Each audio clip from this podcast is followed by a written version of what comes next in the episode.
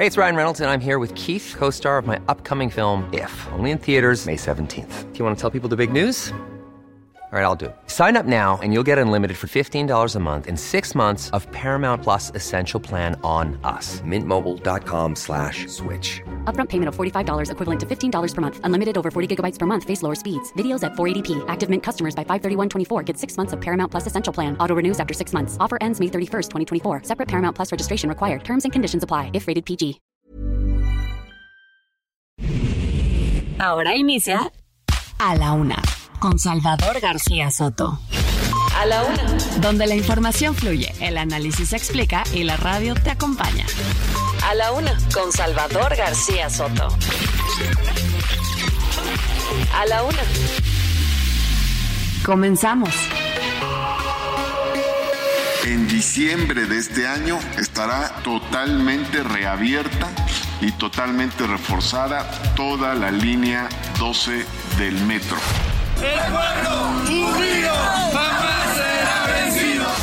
Un gobierno que ha generado más pobreza difícilmente puede entender a una mujer que ha luchado para salir de ella y lo ha logrado.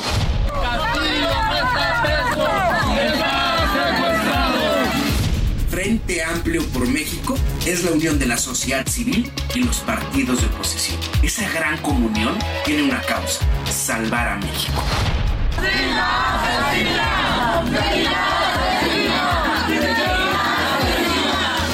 Como ya no puedo hablar mucho porque me cepillan, los del INE, los del Tribunal Electoral, voy a tener una sección nueva que se llame, no lo digo yo,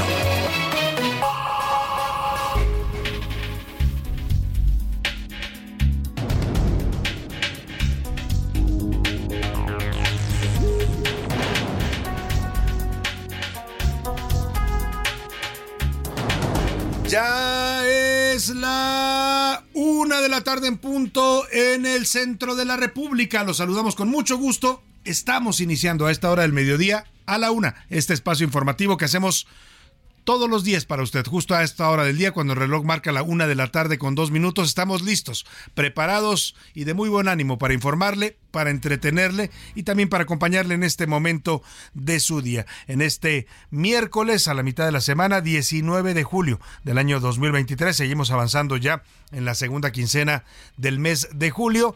Y bueno, pues un miércoles con temperatura agradable en la capital del país, fresco. Ayer llovió mucho por la tarde noche en la ciudad. Amanecimos pues muy lavadita la ciudad, como suele ponerse en esta temporada de lluvias, muy claro el cielo. Y bueno, pues hoy es un día soleado. Eh, pero también por la tarde se reportan eh, parcialmente nublados. Vamos a tener información importante, ya lo sabe, lo más importante, solo lo más importante de lo que haya ocurrido en el panorama informativo de la ciudad, el país o el mundo. Se lo estará reportando aquí en las siguientes dos horas en este espacio informativo acompañado de todo un equipo de profesionales que hacemos posible este informativo. Le vamos a tener también, pues todo lo que ya sabe, le preparamos día a día nuestras historias, nuestras noticias, los temas que vamos a comentar, los temas que vamos a debatir, porque ya sabe que siempre nos proponemos hacer este ejercicio de ida y vuelta.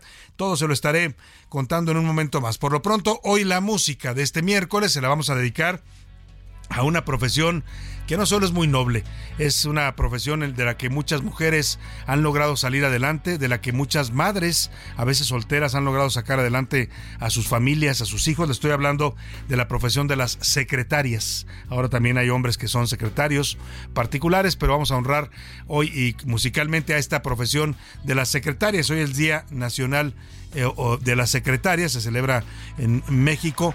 Cada tercer miércoles de julio se conmemora a esta profesión tan necesaria, tan indispensable. Bueno, pues a todas las secretarias que me estén escuchando, yo les mando un abrazo afectuoso, un agradecimiento por esa labor tan paciente, tan tolerante, tan tan complicada a veces de llevar a cabo porque es convivir todos los días con una persona, entenderle, conocerlo, cuidarlo, ¿no? Y estar siempre al pendiente de sus actividades. Vamos a estar escuchando canciones para las secretarias. Mire, según cifras de la INEGI, en México hay eh, un buen número de mujeres que se dedican a esta profesión y los sueldos promedios son entre 6 y 8 mil pesos. También hay algunas que ganan más, depende también de la empresa y de el nivel de calificación, pero el sueldo promedio es de 6, entre 6 y 8 mil pesos, más de 50 mil eh, secretarias en México están registradas eh, como eh, que ejercen esta profesión. Hasta los años 90 había escuelas que se dedicaban a preparar a las secretarias, ¿no? Ahora ya eso un poco se ha eliminado, pero durante una época de país por ahí de los años 70, la profesión de secretaria era muy solicitada, muchas jovencitas se metían a estudiar esta carrera para después tener un trabajo. Había secretarias bilingües, secretarias ahora especializadas también en sistemas y en computación, en fin. Felicidades a todas las secretarias, las vamos a estar homenajeando en este día aquí en la Una.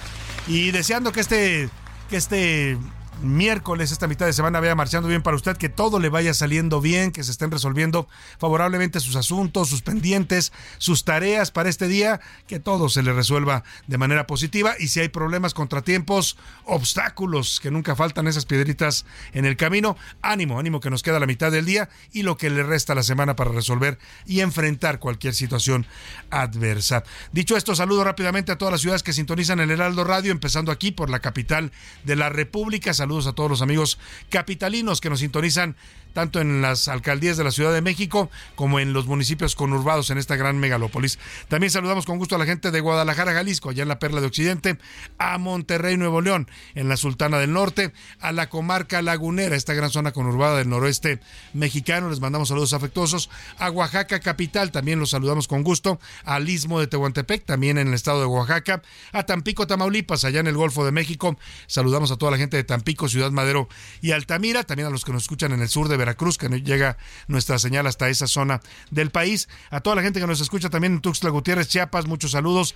En Chilpancingo, Guerrero, también en Mérida, Yucatán y en Tepic, Nayarit. A todos, gracias por sintonizar el Heraldo Radio y a la una. Y también tenemos que saludar rápidamente a todos los que nos escuchan al otro lado del, de la Unión Americana, ya en el territorio de los Estados Unidos. Saludamos a las ciudades de McAllen y de Brownsville, Texas, también a Huntsville y a San Antonio, Texas, en, a través de las frecuencias de Media Radio y también a la gente que nos escucha en Chicago, Illinois, allá en Airville, Chicago, les mandamos saludos afectuosos, igual que a la gente que nos escucha en Iowa, en el estado de Iowa, en dos ciudades que son Cedar Rapids e Independence, Iowa. Dicho esto, vámonos, vámonos a los temas de la información. A la una, con Salvador García Soto. A debate. La Sala Superior del Tribunal Electoral del Poder Judicial de la Federación plantea la suspensión total e inmediata de los recorridos y asambleas que están realizando los aspirantes presidenciales del Frente Amplio por México. Ya se había discutido y terminó eh, validándose legalmente el proceso interno de Morena. Ahora los magistrados del tribunal están iniciando una sesión en la que van a discutir si es legal si es válido el proceso interno del Frente Amplio por México que forman el PRI, PAN y PRD. La propuesta de la ministra Janine Otalora viene en contra, dice que hay que suspender totalmente ese proceso. Vamos a ver cómo votan los magistrados y se lo estaré reportando si nos toca la noticia en vivo. Y con miedo, el INEGI publicó los resultados de la encuesta nacional de seguridad pública urbana. Dice esta encuesta que en junio pasado el 62.3% de los mexicanos que tienen más de 18 años dicen sentirse inseguros en la ciudad que viven. 62%, más de la mitad de los mexicanos se sienten inseguros en el lugar en el que radican. Y le da la vuelta. Después de haber sido notificado por el INE, hoy el presidente López Obrador anuncia una nueva sección en la mañanera. Como ya le prohibieron hablar de las elecciones, de los aspirantes, de los partidos, eh, de las elecciones presidenciales. Ahora va a hacer una sección que se llama No lo digo yo. Y ahí va a dar a conocer cosas que tienen que ver con los aspirantes, con la sucesión y con las elecciones presidenciales. O sea, el presidente mexicano, el presidente de México nos enseña a todos los mexicanos cómo burlar la ley. Si a usted una ley no le gusta, no se preocupe, no la tiene que cumplir. Es el mensaje que manda el presidente con estos anuncios. Nada más busque la forma de darle la vuelta y ya la libro. Eso es lo que vamos a comentar hoy de lo que está haciendo el presidente López Obrador. Y ¿Qué nos pasa? En la segunda hora le voy a contar la historia de un matrimonio que pues se enteraron, o según la, versión que les dieron, su hijo había sido maltratado en un kinder por una maestra. Bueno, pues ¿qué hicieron? En lugar de ir a hablar y a dialogar y a preguntar bien qué había pasado, llegaron al kinder, preguntaron por la maestra, la maestra salió a atenderlos y la agarraron a golpes. El padre iba armado, la madre golpeó brutalmente a la profesora y bueno, pues así, así se resuelven ahora los diferendos en México. A violencia, todo, toda esta escena frente al niño. El niño estaba viendo cómo golpeaban a su maestra. Vaya tema, vamos a estar platicando también de esto y le voy a hacer una pregunta. Y en los deportes, misión cumplida. El presidente López Obrador entregó reconocimientos a los atletas y entrenadores que participaron en los Juegos Centroamericanos. Además, roja, tarjeta roja a la política. El equipo de fútbol de Arandas fue descalificado de la Copa Jalisco después de que su alcaldesa invadiera el campo. Ve usted, se apasionó tanto la alcaldesa de Arandas, Jalisco, que se metió al campo a reclamarle al árbitro y esto ocasionó la expulsión de su equipo. En el entretenimiento, Anaya Rega nos contará sobre los pleitos de la dinastía Pinal y sobre los supuestos rumores que separan a Luis Miguel de su hermano Alejandro Basteri. Como ve, tenemos un programa variado con mucha información, con muchos temas interesantes para estarle informando, para comentarlos, para debatirlos y para eso, para que usted participe y haga este programa con nosotros, le hago las preguntas de este miércoles. En A la Una te escuchamos. Tú haces este programa. Esta es la opinión de hoy.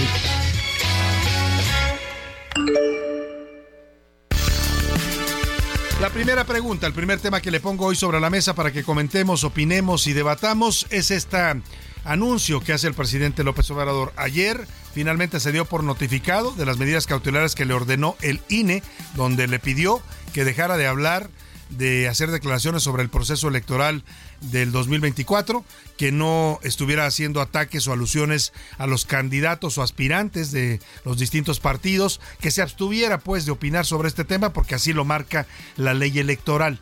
Una ley que ya le he dicho además se creó a petición del propio López Obrador cuando él era candidato opositor. Decía que los presidentes no debían hablar de los temas de las elecciones y no debían meter las narices. Bueno, pues hoy que le aplican esa ley no le gusta. ¿Y qué hace el presidente en lugar de acatar y quedarse callado?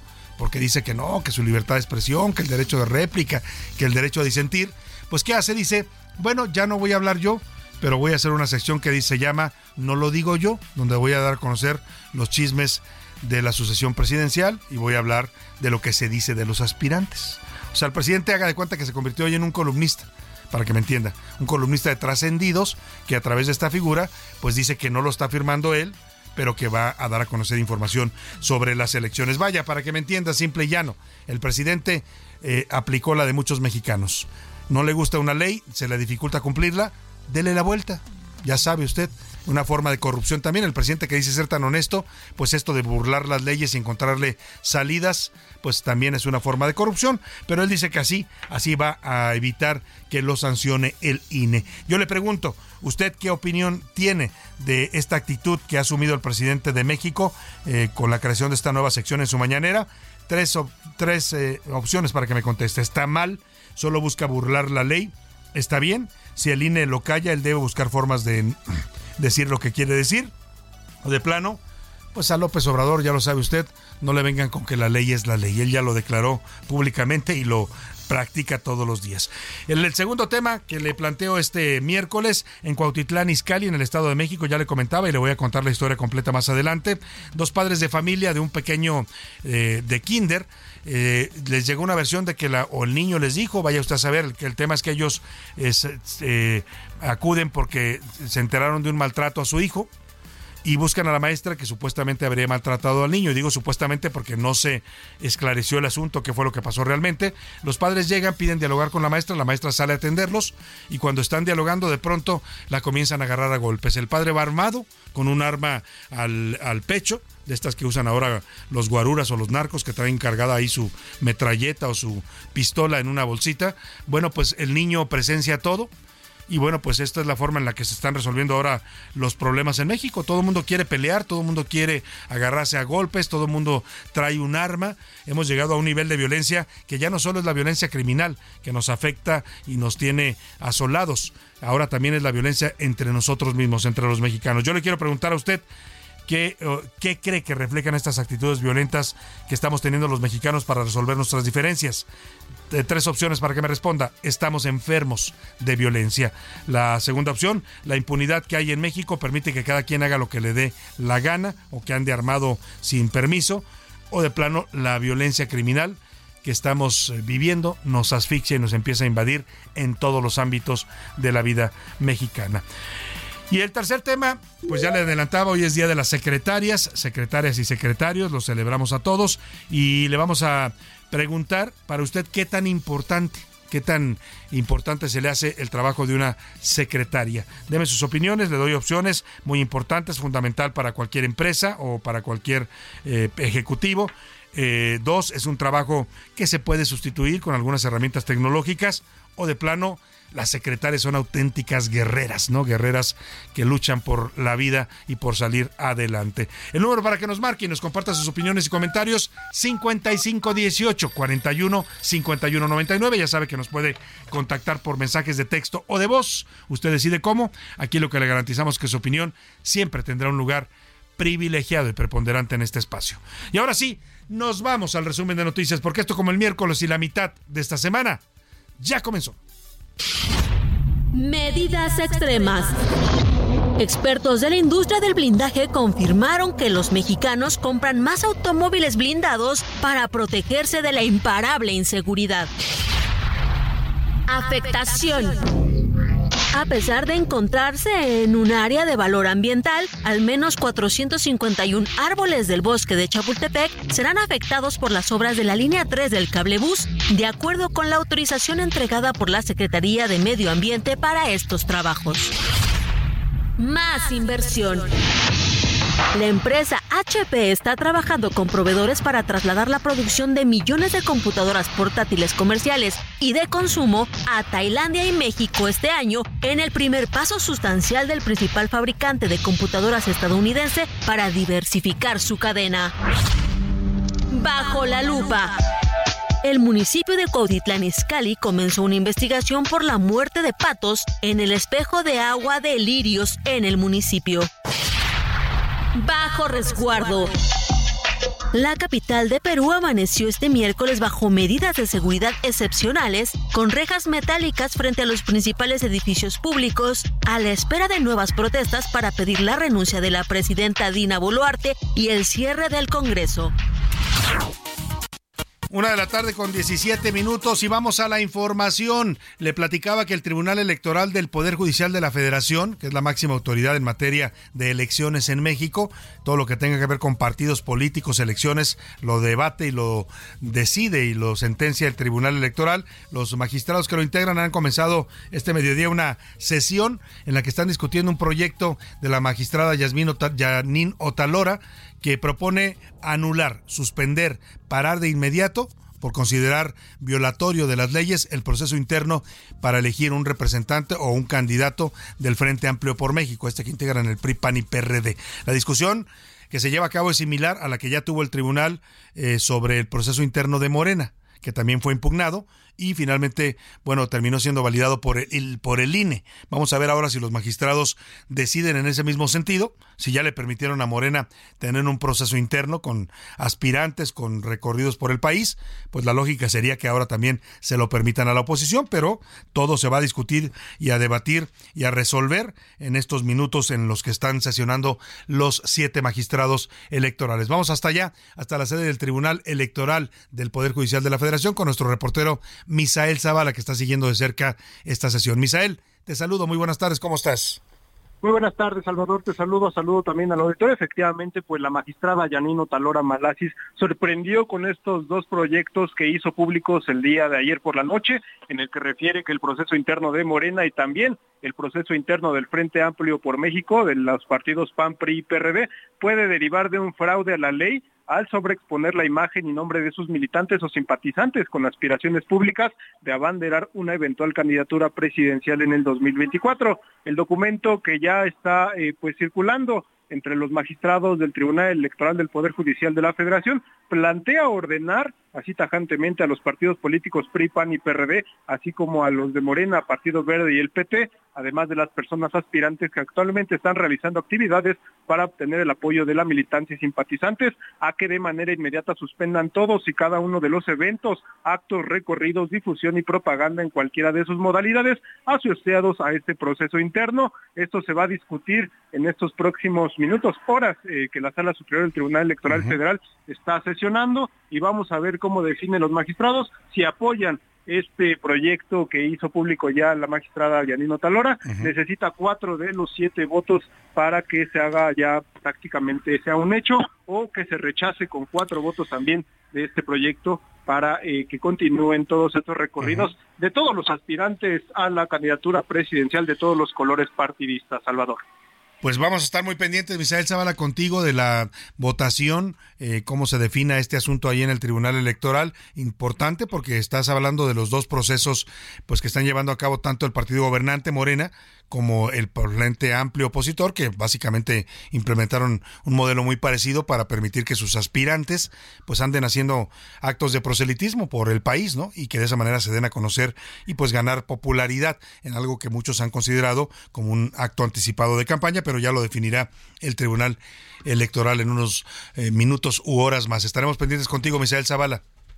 Quedamos pendientes, Salvador. Buena tarde. Muy buena tarde. Hay un antecedente. El Instituto Nacional Electoral ya debatió sobre si los, los eventos de Morena y su proceso interno constituían o no actos anticipados de campaña y la mayoría de la Comisión de Quejas el 28 de junio deciden que no, que no hay nada irregular y que pueden que se trata de un acto partidista y que entonces pueden hacer su proceso interno. Eso para el caso de Morena. Vamos a ver ahora si los magistrados replican el criterio del INE o lo contradicen, porque todo puede pasar. ¿eh? En una de esas, los magistrados dicen tanto Morena como el Frente deben suspender sus procesos y se acabó. ¿eh? No hay otra autoridad arriba a la que puedan recurrir. Ese, esos fallos del tribunal son inatacables, es la máxima instancia en materia electoral y política en México. Vamos a estar pendientes del tema. Por lo pronto, vámonos al presidente López Obrador, que todos los días nos sorprende, ¿no?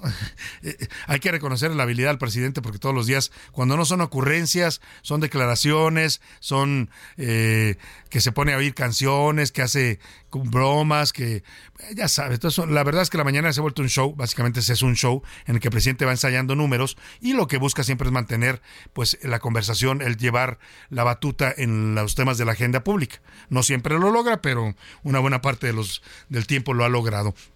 Y hoy, como ayer le informamos, finalmente tuvo que aceptar, a pesar de que su consejería jurídica de la presidencia estaba de vacaciones, tuvo que pues aceptar que ya sabía, ya había sido notificado por el INE de que no podía meterse en el proceso electoral, que no podía hablar en la mañanera de los candidatos, que no podía estar atacando a Xochil Gálvez, que no podía hablar de cómo va el proceso de la oposición o del de Morena. Y pues finalmente dijo que lo iba a acatar que no le gustaba porque era violaba su derecho a la libertad de expresión, a disentir, a la réplica, una réplica que él no otorga cuando se la piden, pero sí la reclama para él. Y hoy, pues el presidente ya sabe, y me, lo imagino ayer toda la tarde, ¿cómo le hago? ¿Cómo le hago para burlar la ley? ¿Cómo le hago? Ah, ya sé. No sé si fue él o su, su, este, su, sí, pero le iba a decir como, como Sancho Panza, este, su escudero su fiel escudero, el señor Jesús Ramírez Cuevas. Pero el caso es que se les ocurrió hacer una sección que se llama No lo digo yo en donde van a dar trascendidos, así en ese formato de trascendidos, como en las columnas políticas, de que pues se enteraron que Xochitl Galvez esto, que se enteraron que eh, tal candidato esto, que se enteraron que el PAN esto. Escuche usted cómo anuncia el presidente su nueva forma, no sé si ingeniosa o cínica, de burlar la ley. Como ya no puedo hablar mucho porque me cepillan, los del INE, los del Tribunal Electoral, voy a tener una sección nueva. Yo estoy proponiendo que se llame, no lo digo yo, no lo digo yo y nada más lo ponemos aquí. No lo digo yo y nomás lo ponemos. Ya la mañanera del presidente tiene más secciones que nosotros, que somos un programa de radio, ¿no? O sea, por eso le digo que también ya se convirtió en un show. Y dijo, bueno, pues eh, puso una entrevista que le hizo Fernando El Collado a Vicente Fox y pues dice que ya, ya está notificado por el INE en este tema. También la señorita García Vilchis, esta que habla del quién es quién en las mentiras, las mentiras que pues que les convienen a ellos, ¿no? Las, las de ellos nunca las contabilizan. Se refirió a la senadora Xochil y dijo que la señora X, así se refirió a ella, dijo que sus publicistas difunden una encuesta que la pone por los cielos. Y vamos a iniciar con algo bastante interesante. porque los, publicita, los publicistas de la señora X difunden una encuesta que la pone por los cielos, a solo un pasito del paraíso. Y todos los medios la difunden como un acontecimiento. Bueno, pues ahí está la señora esta que se quiere hacer la graciosa con su, o no sé qué quiere hacerse, quiere según parecer como irónica, como la verdad que no siempre lo logré. El presidente también dijo que están usando las encuestas para posicionar candidatos, pues que se los diga a sus corcholatas, ¿no? Que usan las encuestas para andarse peleando unos con otros. Vámonos a la pausa con Secretaria. Es una canción de mocedades y es un clásico de este tema. de tus citas clandestinas y aprendí a estar bien callada.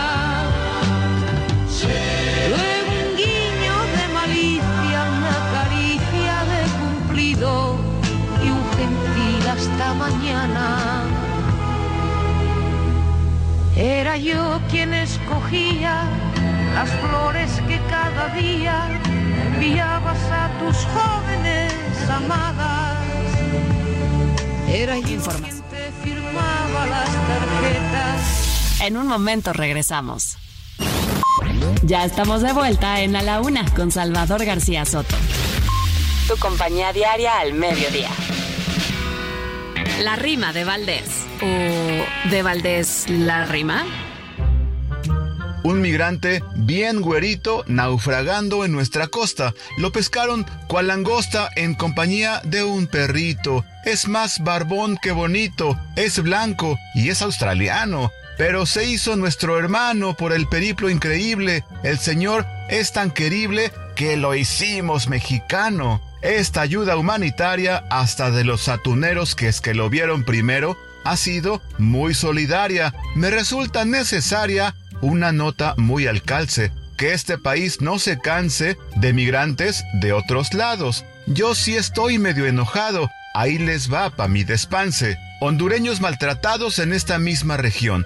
Parece que es religión el racismo hacia el migrante. Me parece interesante que al australiano lo acepten y al otro me lo intercepten en medio de su desgracia. No me hace tantita gracia que a ninguno nos afecte. Que una peli se produzca, que Tom Hanks protagonice, que mejor ni se organice porque no es lo que se busca. Que a la piel no se reduzca la cara de migración. A nadie le da emoción tener que dejar su casa pero esta tragedia pasa porque el mundo está cab...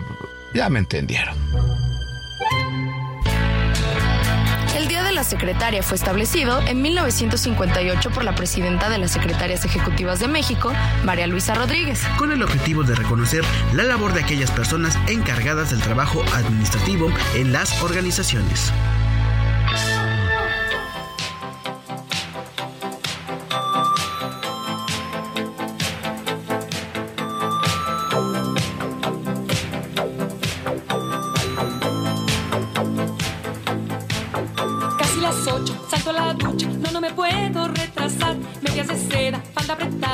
Maquillaje habré de usar? Siete perfumes, uñas pintadas, algo que pueda conquistar, algo de escote, algo que note, que no le deje trabajar. Más atrevida, menos princesa, siendo elegante gustaré, más decidida, menos discreta, irresistible más que ayer. Tiro la casa por la ventana,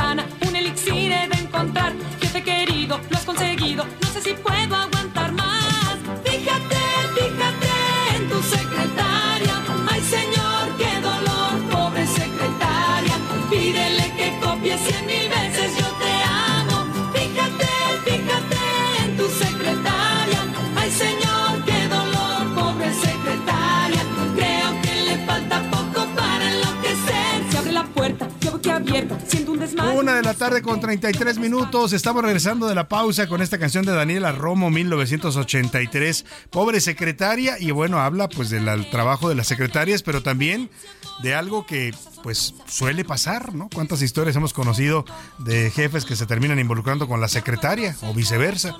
Esa es una parte, ¿no?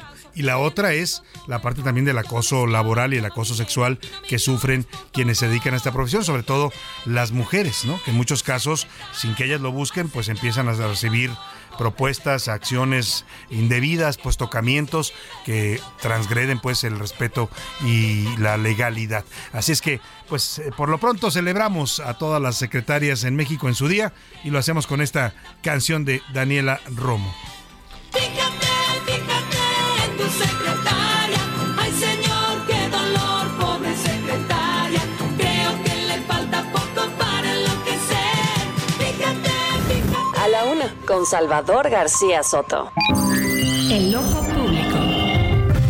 En A la Una tenemos la visión de los temas que te interesan en voz de personajes de la academia, la política y la sociedad. Hoy escuchamos a José Narro Robles en Un México Nuevo. El ojo público. Muy buenas tardes tengan todas y todos ustedes. Saludo con afecto a Salvador García Soto, y al equipo que hace posible este espacio.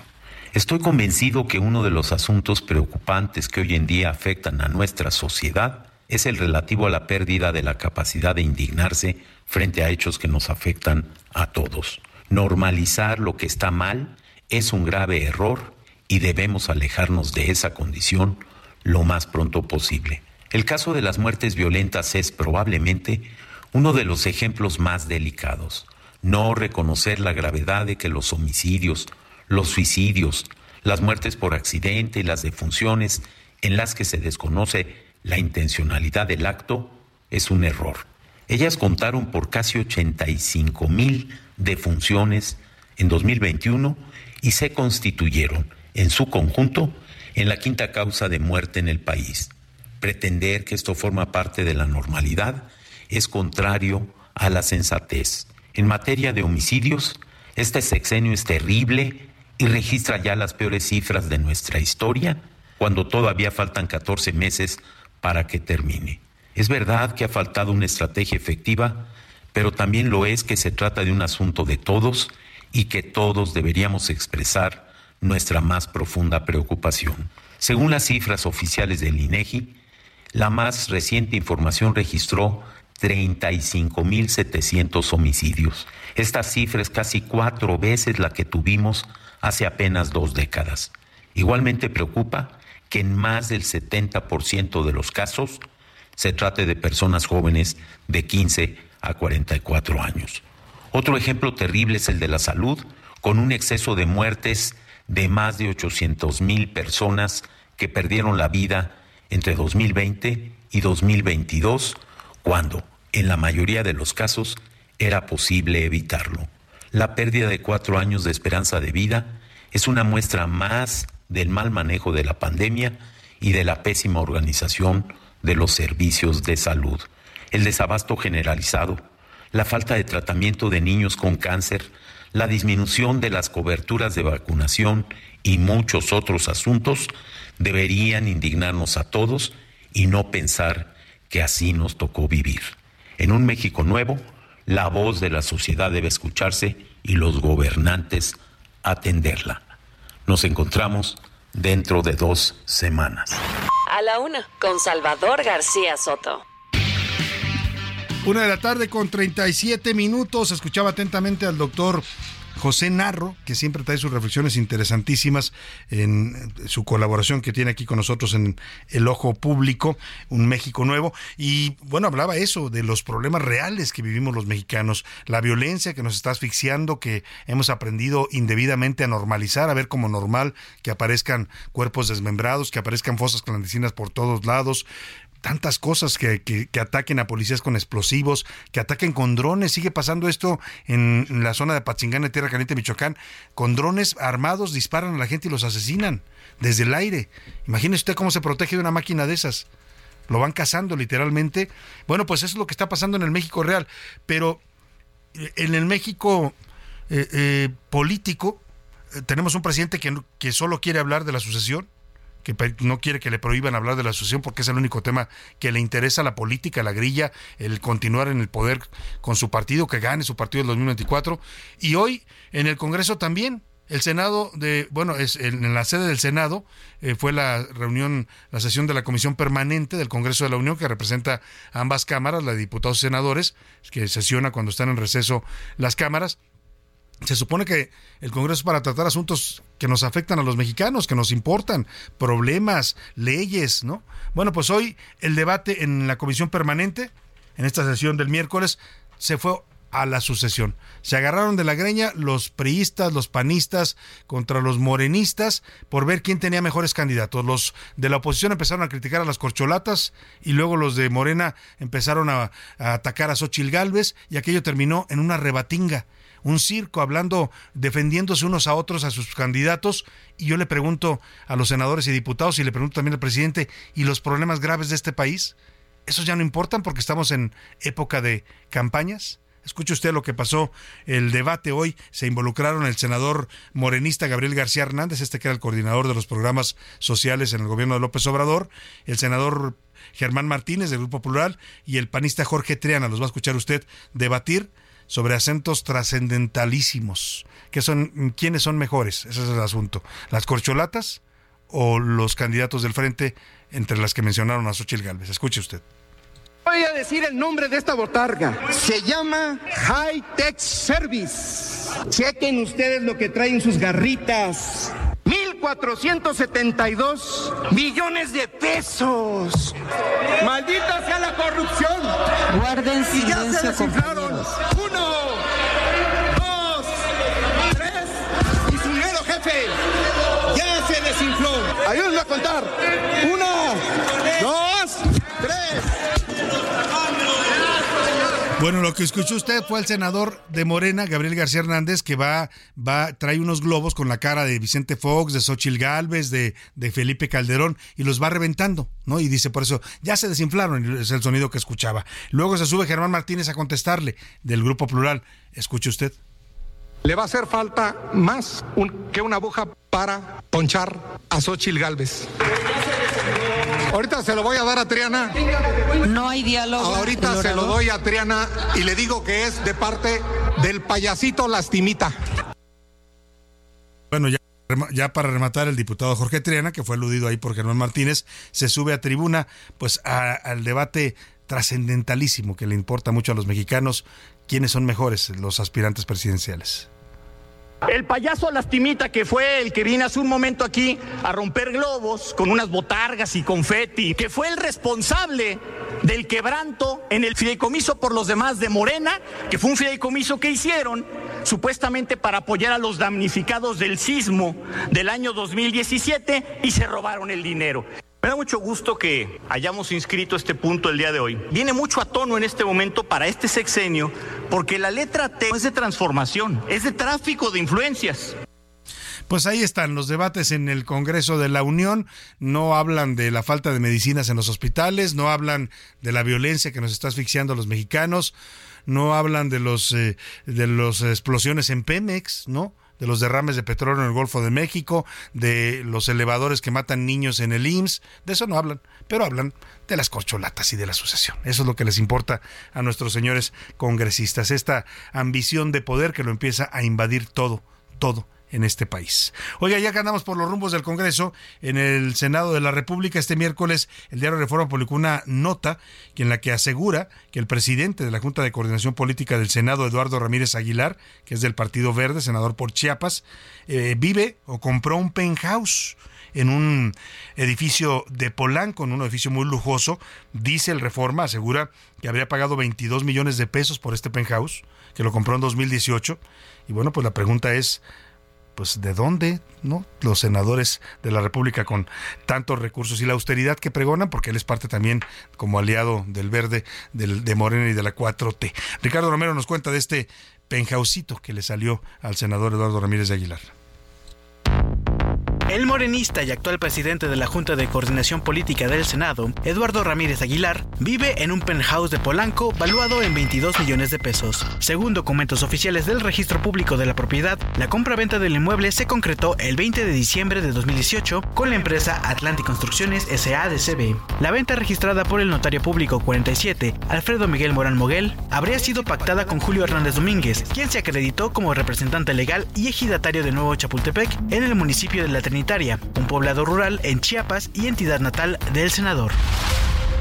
De acuerdo con el Grupo Reforma, la propiedad de 311 metros cuadrados se ubica en la calle Arquímedes de la colonia Polanco en la Ciudad de México. Estaba evaluada en 22 millones de pesos, pero la empresa pagó 1.5 millones según el registro de compra-venta. El penthouse cuenta con dos plantas, al menos tres recámaras, cuatro baños, dos vestidores, sala, comedor, cocina, cuarto de lavado y servicio, además de cuatro terrazas, una de ellas con un área de 53.94 metros cuadrados y un family room.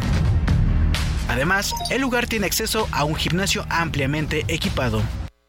Bueno, pues como ve usted un penthouse de lujo, ¿no? Con todos los servicios, más de 300 metros cuadrados.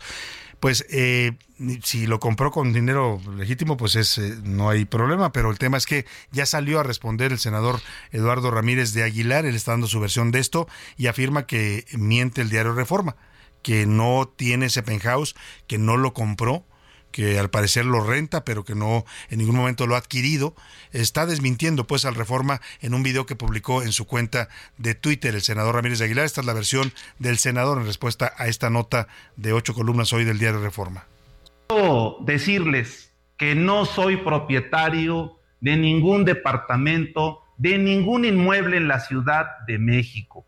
Vivo en calidad de arrendatario pago una renta mensual. Tiene que ver con Chiapas. Encabezamos prácticamente las preferencias y las simpatías sin pegar espectaculares, sin pintar bardas. Sé de dónde vienen estos ataques, sé quiénes son y sé de dónde salen los recursos que utilizan para desprestigiar nuestro movimiento y nuestro proyecto. Quiero decirles que juguemos limpio, pues ahí está la versión del senador Eduardo Ramírez de Aguilar. Él dice que no es propietario de este departamento, de este penthouse lujoso, en este edificio exclusivo de Polanco, que está ahí por la calle de Arquímedes, que no es propietario, que lo renta que paga una renta mensual y lo atribuye él, usted lo escuchó, a la contienda por la gubernatura de Chiapas. Chiapas va a tener elecciones el próximo año para elegir gobernador y Eduardo Ramírez es efectivamente uno de los aspirantes más fuertes por el Partido Verde. El Partido Verde ya gobernó Chiapas hace un sexenio, el sexenio anterior con Manuel Velasco y podría volver pues a, a, repetir, pero también está de otro lado, y no sé si es a quien se refiere, el senador no da nombres, cuando dice es un ataque que tiene que ver con Chiapas, sé quiénes son, sé de dónde viene, les pide jugar limpio y sé de dónde salen sus recursos. Pregunta, y ahí le dejo la pregunta, ¿se estará refiriendo a Zoé Robledo, el director del IMSS? Porque es el otro aspirante fuerte por Morena a la gubernatura de Chiapas. Lo dejo como pregunta. Vámonos a otros temas importantes y de último minuto. Último minuto en A la Una, con Salvador García Soto. José Luis Sánchez, ¿qué nos tienes de último minuto? Salvador, buenas tardes. Sobre eh, el, Departamento de Estado de Estados Unidos ha enviado una sanción a un, mexicano relacionado con el tráfico internacional de drogas. Eh, se trata de eh, un personaje que ha sido identificado como Franco Tavares Martínez y la OFAC, esta Oficina de Control de Activos Extranjeros, ha decidido ya bloquear todas sus cuentas y además lo vinculan con la familia michoacana, Salvador. Así que es parte de estas acciones que ya había anunciado desde el mes pasado, Salvador, el gobierno de Estados Unidos en contra de todos aquellos que trafiquen o intentan traficar fentanilo y otro tipo de drogas hacia los Estados y van en serio, ¿eh? están tomando acciones cada vez más drásticas con este tema del fentanilo y en contra de los cárteles mexicanos y de otros países. Han acusado también a gente eh, de China y también a gente de Guatemala, que se supone que hay una triangulación ahí para traer los precursores de químicos que con los que se fabrica el fentanilo, la droga, la pastilla del fentanilo, eh, que sí se fabrica en México, aunque diga que no el presidente, y se manda al territorio de los Estados Unidos. Vamos a estar pendientes de esos temas. Gracias, José Luis. Ah, vamos a otro tema importante. Le informamos el pasado eh, lunes de este derrame de petróleo registrado en el Golfo de México. Ayer fue también una nota principal que dieron varios diarios, eh, un derrame que decían era pues eh, enorme. Hablaban de cerca de 400 kilómetros cuadrados invadidos por una mancha de hidrocarburos derramados. Se presumía por la eh, planta, esta plataforma de Pemex que explotó la semana pasada. Ayer mismo le informé de la posición oficial que saca Pemex en un comunicado después de que ya pues no habían informado de esto y era parte de lo que se cuestionaba que Pemex no da información de un de algo tan delicado como es un derrame de hidrocarburos en el mar está obligado a reportarlo y a, y a informar a los mexicanos. Bueno, pues en medio de todo este asunto, eh, el tema es que las imágenes satelitales siguen mostrando este derrame, a pesar de que Pemex dice que ya fue controlado que dio aviso en su momento a la Agencia de Seguridad de Energía y Medio Ambiente y que también avisó a la Secretaría de Marina. Pero hay grupos ambientalistas en el país que siguen insistiendo en que sí hay un problema con este derrame en el Golfo de México. Saludo en la línea telefónica a Pablo Montaño, él es coordinador de la organización Conexiones Climáticas, que ha estado dando seguimiento a este tema. Pablo, qué gusto saludarlo. Muy buenas tardes. Salvador, igualmente, mucho gusto estar aquí contigo y con tu auditorio. ¿Qué pasa con este derrame, con esta mancha que observaron los satélites en la sonda de Campeche? Pemex dice que fue un derrame menor, lo minimiza, habla de ser solamente un kilómetro de longitud y dice que ya fue controlado, que esto ocurrió el pasado 6 de julio. ¿Qué información tienen ustedes? Mira, es, es correcto lo que Pemex salió a, mencionar el día de ayer. Eh, el derrame, de, en caso de haberse originado exclusivamente el 6 de julio, y haber sido el final del derrame, lo que estaríamos viendo nosotros en los satélites sería una mancha que se va desplazando y se va diluyendo eh, con respecto a las corrientes y, los vientos en, el mar.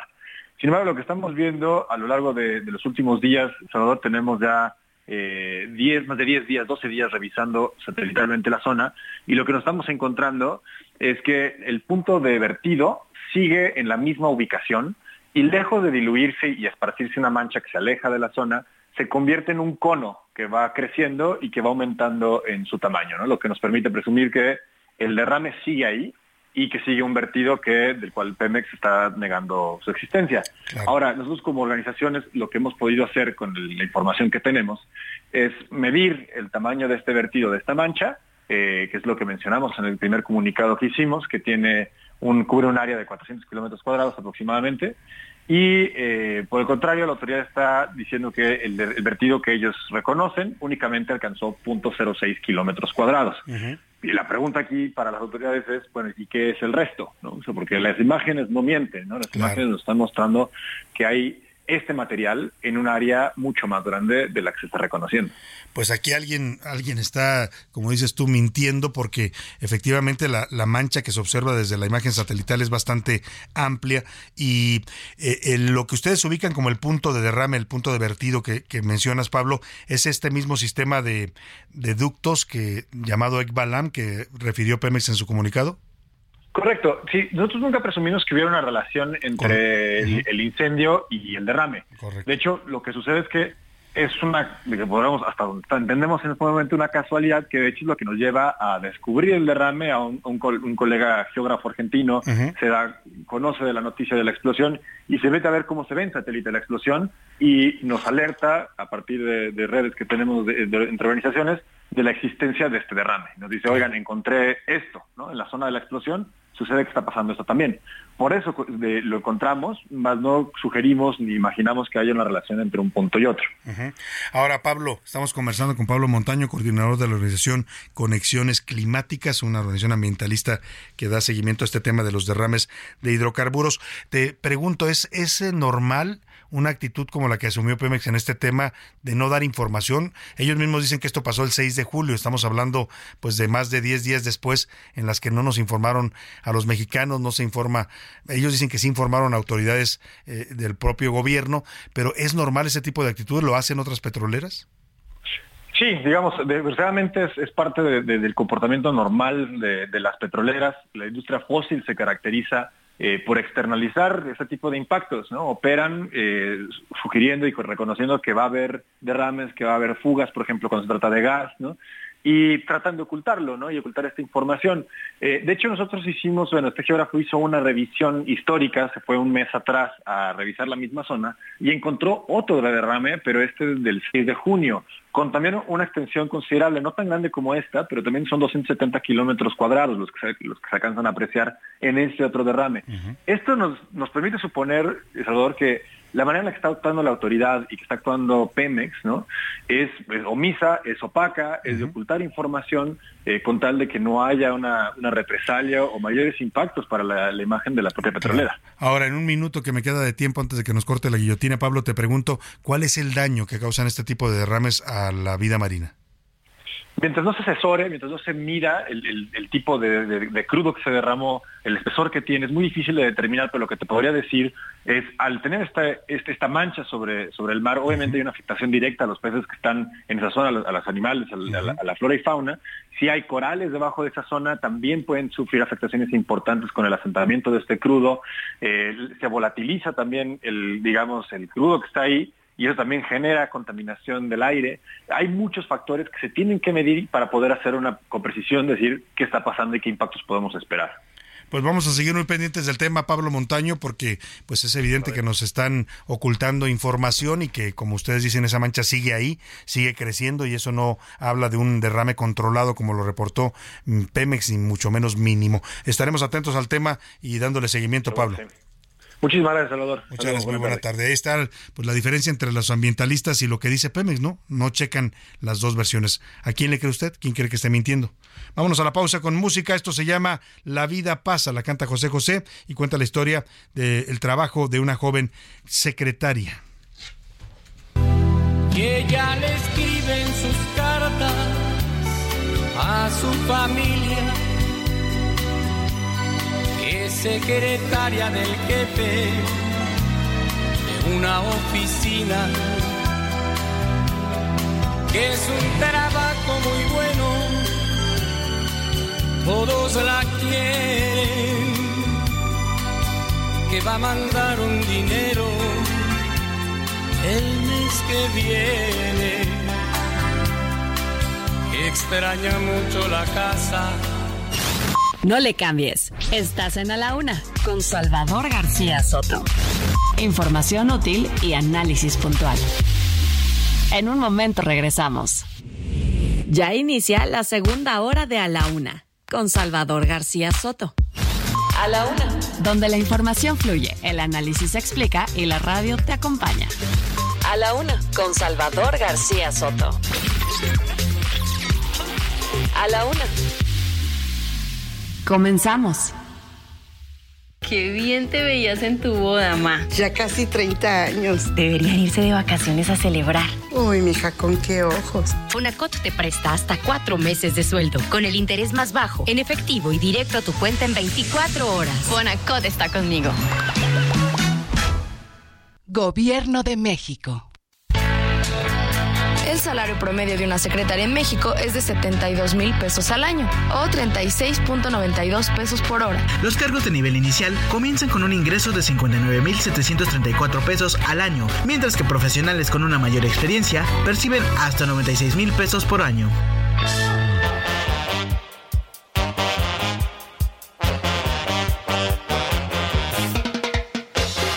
Y les voy a contar lo que sucede en las oficinas.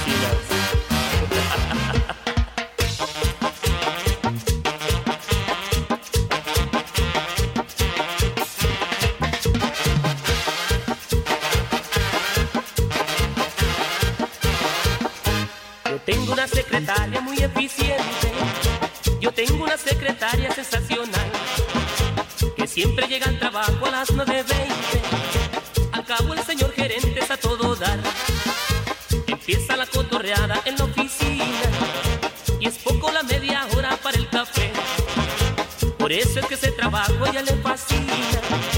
Y cuando suena el teléfono, oiga usted. ¿Cómo estás María? ¿Dónde fuiste anoche? Con un chavalo, está chulo y que tiene coche. Nos fuimos al cine, vimos dos funciones. Pero que te cuento cuando salí no traía cal. Caray, no sean mal pensados,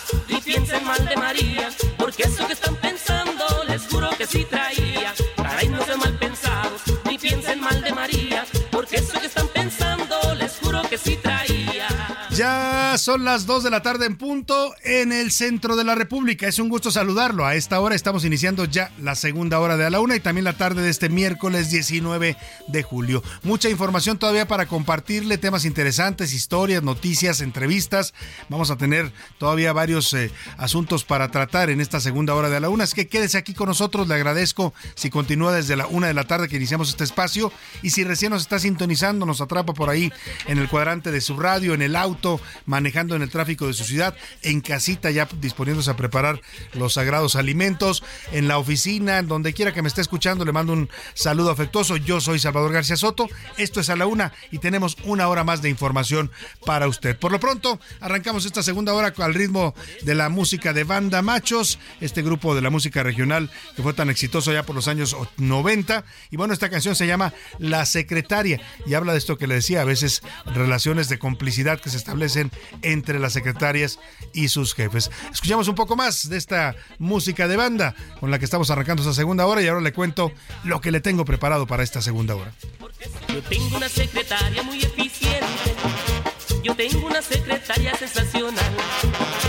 Que siempre llega al trabajo a las 9.20. Al cabo el señor gerente es a todo dar. Bueno, esta es una de las bandas que inician este movimiento de la música de banda que hoy es tan, tan, tan enorme, ¿no? Tan exitoso y tan reconocido, no solo en México, que es del gusto muy popular, sino también en el extranjero. Ya hay categorías para este tipo de música, también en los premios de música. Y fue el famoso, la época del famoso baile de caballitos. ¿Se acuerda usted que saltaba la gente como, como caballitos ahí, una patita adelante y otra atrás? Bueno, pues dicho esto, vámonos a los temas que le tenemos preparados en esta segunda hora. Mucha más información todavía para compartirle. ¿Qué nos pasa? Le voy a contar de la historia de un matrimonio que golpeó a una maestra de kinder en Cuautitlán Izcalli. Ambos ingresaron al kinder donde su hijo toma clases, iban supuestamente a arreglar un problema porque tenían una, una versión de un maltrato al niño y terminaron golpeando a la maestra delante de su propio hijo. Le voy a contar esta historia. Hablaremos también con Germán González Bernal. Él es el presidente de la Cámara Nacional de Industria de Restaurantes y Alimentos Condimentados, la CANIRAC, porque escuche usted, esta Cámara obtuvo una suspensión definitiva esta semana en la que los jueces le dicen que sus clientes sí pueden fumar en sus instalaciones siempre y cuando sean áreas apropiadas para fumar. Es el amparo que están logrando y bueno pues esto contraviene o se ampararon en contra de la ley eh, de salud la que en su última versión prohibió totalmente fumar en establecimientos cerrados. Le voy a tener toda la información.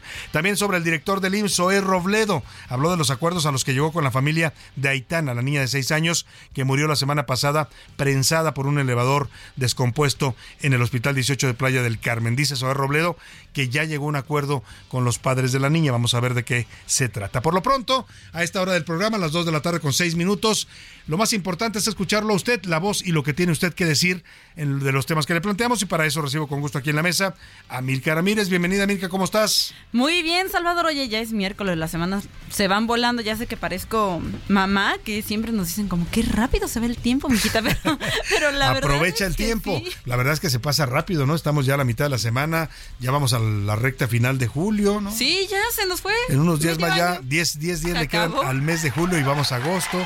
Y bueno, pues todo lo que eso significa. Bienvenida, Milka. Gracias, Salvador. José Luis Sánchez, ¿cómo estás? Salvador García Soto, ¿cómo estás? Milka Ramírez, bonito Pepe. miércoles. Yo hoy, miren, no sé si les tocó a ustedes, pero bueno, pues hoy ya fue el fin de clases, ahora sí, oficial. Para Ay, todas un las aplauso niñas. para todos los niños. A todos, a todos los chamacos. Felicidades, que ya terminaron el ciclo escolar. Ya, bueno, para vacaciones. la Ya verdad. pasaron a otro año. Yo me acuerdo mucho de cuando era niño, no sé si a ustedes les pasaba que llegaba cualquier visita a la casa, amigos, tíos de la de los familia, de los papás, y siempre cuando te te preguntaban, ¿en qué año vas? ¿En qué año Ah, vas? sí. ¿A qué año pasaste? Tercero. Estás bien.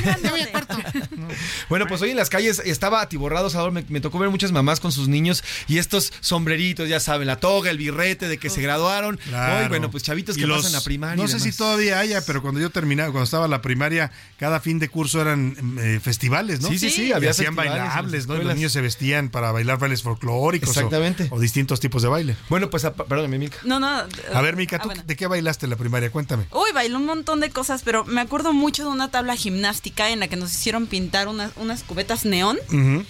No me acuerdo de la canción, pero me acuerdo de toda la coreografía. o ¿Todavía sea, te la sabes? Toda la A ver, unos pasitos, todavía. venga. Ay, no, eh, me- me- me Para que te vean los de la alturas. cámara.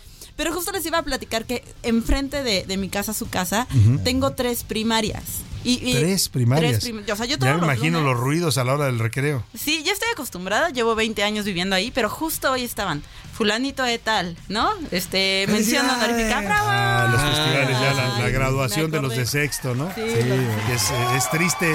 Es una sensación, no sé si recuerdan, la recuerdan ustedes, José Luis, cuando terminas la primaria, como cuando terminas la secundaria, la preparatoria, porque te despides de una etapa de tu formación, pero también de una etapa de tu vida, de tus amigos. ¿no? Además, mira, yo por ejemplo estuve en una escuela en la que secu- estaba primaria, secundaria y preparatoria en el mismo instituto. Solamente se dividían a través de rejas, diferentes o patios. sea, tus compañeros fueron los mismos desde Prácticamente primaria. fueron los mismos, pero también yo veía, por ejemplo, a los de secundaria, que los veía grandes y de repente ya pasar de sexto a primero y decir, ah, ah, ah, ahí Claro. va José Luis. Pero oye, secundaria, José ahí. Luis porque, porque le fue bien y te pudo pagar- tus papás pudieron Gracias pagarle un colegio claro, privado. padres, sí, sí, pero sí. tú y yo, Milka, que íbamos a escuela pública, brincábamos, bueno, yo sí iba a escuela pública, no sé si Milka. A lo mejor yo soy el único de escuela pública aquí, ¿verdad? Eh, O sea, lo que refiero es que yo salía de la, de la, de la primaria Y a otra pues para la secundaria era otra Claro. escuela y Sí, para sí, la sí. prepa era otra escuela y eran otros amigos. Y el proceso de adaptación, ¿cómo era? complicado, ¿no? Siempre Sí, es sí, sí. Para cualquier joven y- o adolescente o niño es complicado llegar a un grupo nuevo, ¿no?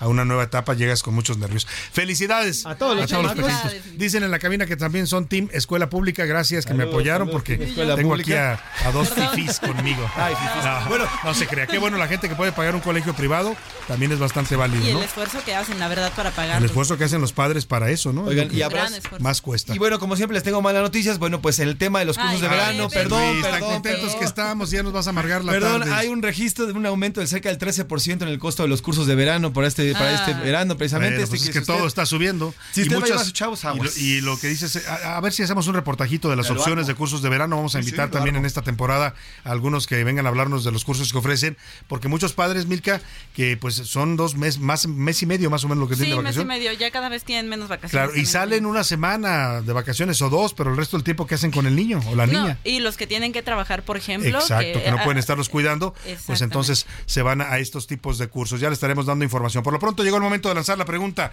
en este espacio. ¿Qué dice el público?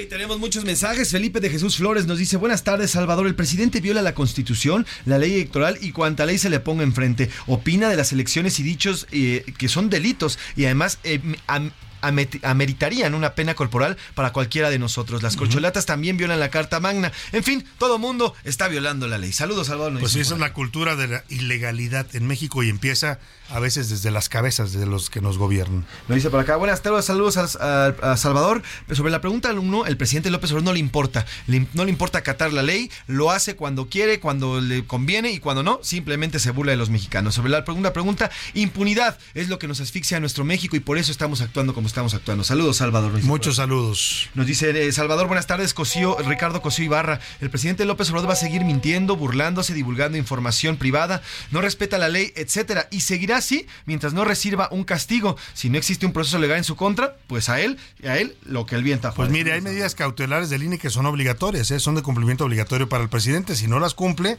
pues lo pueden acusar también ante el tribunal y puede haber algún tipo, no sé cuál sea la sanción, vamos a investigar bien el tema y se lo vamos a comentar. Nos dice el señor Castellano, dice por acá, si el presidente busca cómo eludir la ley, imagínate qué podemos esperar de las corcholatas y sus seguidores. Muy buenas tardes, saludos al programa. Pues sí, ¿qué, qué mensaje le dan a la población, ¿no? Exactamente, nos dice por acá también la, eh, la señora Graciela. Buenas tardes. Sobre el caso de la maestra golpeada, es por la impunidad que existe en México. El mismo gobierno permite la violencia por no existir castigos en contra de los violentos y lo único que nos provoca a nosotros es ser más violentos. En eso coincido totalmente. Como no pasa nada, si usted se pone loco y golpea a alguien en la calle, difícilmente lo van a detener, ¿no? no nunca llega la policía. No sé si se ha fijado, pero en este tipo de riñas nunca se presenta se la policía. Cuando se presentan, se presentan ya a destiempo. Exacto. ¿No? O sea, difícilmente hay alguien que intervenga o que medie en un pleito.